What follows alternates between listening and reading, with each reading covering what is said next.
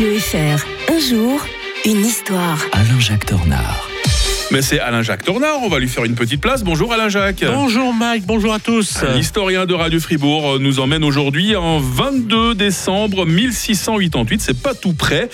Échec au roi Jacques II d'Angleterre ce jour-là, Alain-Jacques. hein. Oui, il est chassé de Londres, il s'enfuit sur le continent et se réfugie à la cour de Louis XIV. Vous remarquerez d'ailleurs que un siècle plus tard, pratiquement exactement, ça sera exactement l'inverse. Ah oui, c'est vrai. Et, et là, le processus, quand les Anglais se moquent un peu de la, de la révolution, euh, ils oublient des fois qu'eux-mêmes ont fait une révolution.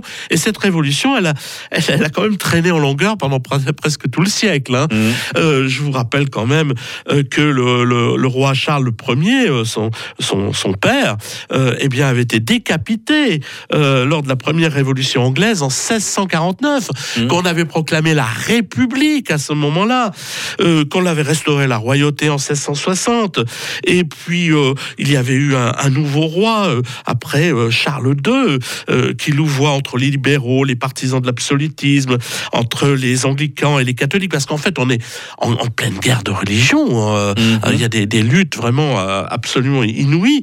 Le problème, c'est que le, le roi qui a deux filles d'un premier mariage se remarie et a la satisfaction d'avoir un garçon. Et ça, c'est un problème pour les protestants, parce qu'ils rêvaient de pouvoir mettre l'une des filles, en fait, via le mari qui était devenu un, qui était protestant, qui appartenait à la famille d'Orange. Ah. La famille d'Orange, vous savez, c'est la, les Néerlandais, des Bien bons sûr, protestants qui venaient d'ailleurs d'Orange en France. Hein, quand on dit la vient famille, hein. la famille d'Orange, hein, Guillaume d'Orange, eh bien, bien sûr que euh, Guillaume et Marie sont de fervents protestants. Ils sont aussi des ennemis inconditionnels de la France et de Louis XIV. Ça tombe bien pour les Anglais qui se méfient beaucoup euh, de la France. Vous savez, c'est c'est une perpétuelle lutte d'influence entre les Anglais et les Français. Euh, autant dire qu'ils ont absolument tout pour plaire et euh, aux, Anglais. Et tandis que les armées de Louis XIV s'occupent de saccager le Palatinat, vous savez combien le- Louis XIV a fait de guerre, hein, Mhm. eh bien, euh, Guillaume en profite pour débarquer avec une petite troupe en Angleterre à Torbay le 5 novembre 1688. Et puis, comme personne ne retient Jacques II, et puis qu'on n'a pas envie de le décapiter lui aussi, donc on le laisse. On le, on le suit. On hein. laisse fuir, euh, et c'est ainsi que les, les Anglais échappent à une nouvelle guerre civile. Guillaume et Marie euh, sont élevés de concert à la royauté par le Parlement et ils ne vont pas se faire prier pour accorder au Parlement un droit de regard sur les affaires publiques par le Bill of Rights du 13 février 1689.